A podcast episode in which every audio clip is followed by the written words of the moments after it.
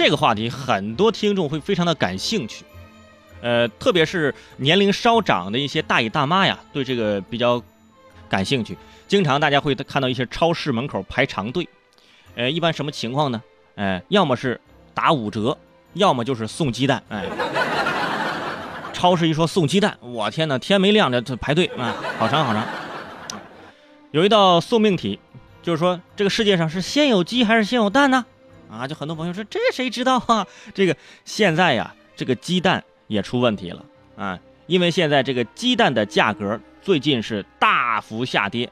如果你们单位有食堂，你可以好好的观察观察，最近你们食堂经常做的菜是不是？哎，经常有鸡蛋，而且经常有这个蒜那个这个蒜苔啊，或者或者什么北方还有这个西葫芦啊，是吧？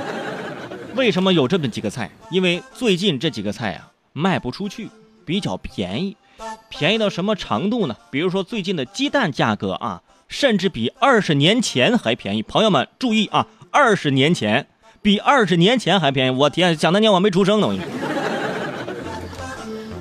二十年前啊，你现在一问这鸡蛋多少钱一斤呢？每斤两块多，有的甚至啊不到两块钱，在东北很多地方现在是一块八。一斤啊，鸡蛋，大家想想，在咱这儿，平常你下餐馆点个煎蛋都两块钱一个，哎，这么低的鸡蛋价格已经超出很多人的想象啊！从这 BB 机到 iPhone 七，这二十年我们经历了这个，结果鸡蛋价格没变，唯有鸡蛋不忘初心，方得始终，是不是？但是你想，这母鸡生蛋这么辛苦，这鸡蛋却如此低廉，这为什么呢？最主要的原因呢？就是还是那四个字儿，供大于求啊！大家都学过这个市场规律嘛，价值规律嘛。二零一四年到二零一五年，这个鸡蛋价格暴涨，不知道大家有有没有印象？当年创下了六块五一斤的记录，六块五你可能买三个鸡蛋，哎，两三个鸡蛋。为什么现在我们去这个去粉粉店这个煎蛋呢？卤蛋这个价格现在之前是好像是一块钱一个，现在涨到两块钱，就是从那一年开始涨起来的。鸡蛋价格上涨，煎蛋。价钱就涨了，但是现在降了，你怎么不给我降下来呢？是不是？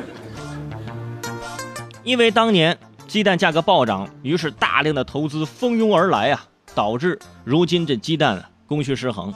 哎，这个养殖户就直接就就说了，每天亏损上万元啊！如今为了止损，只能忍痛卖母鸡了，搞得别的家禽小伙伴都感到莫名其妙啊！母鸡也很委屈，发生了什么啊？我母鸡呀！是不是？此刻家禽界的鸭子跟大鹅都惶惶不可终日啊！这是怎么回事？这是中么了呢？哎呀！即使这个鸡蛋的价格狂降，但是刚刚还是圈住尾声说那个问题，现在在这个饭店呢、早点铺啊吃的这个鸡蛋，哎，还都是一块五或者是两块钱一个，涨价是涨得雷厉风行啊，降价却视而不见啊！你你这凭什么？从今天开始下馆的时候，你就跟他说去，这个我听说了啊，现在鸡蛋价格这么便宜，你你鸡蛋你给我便宜五毛，哎，哎，还有就是因为什么呢？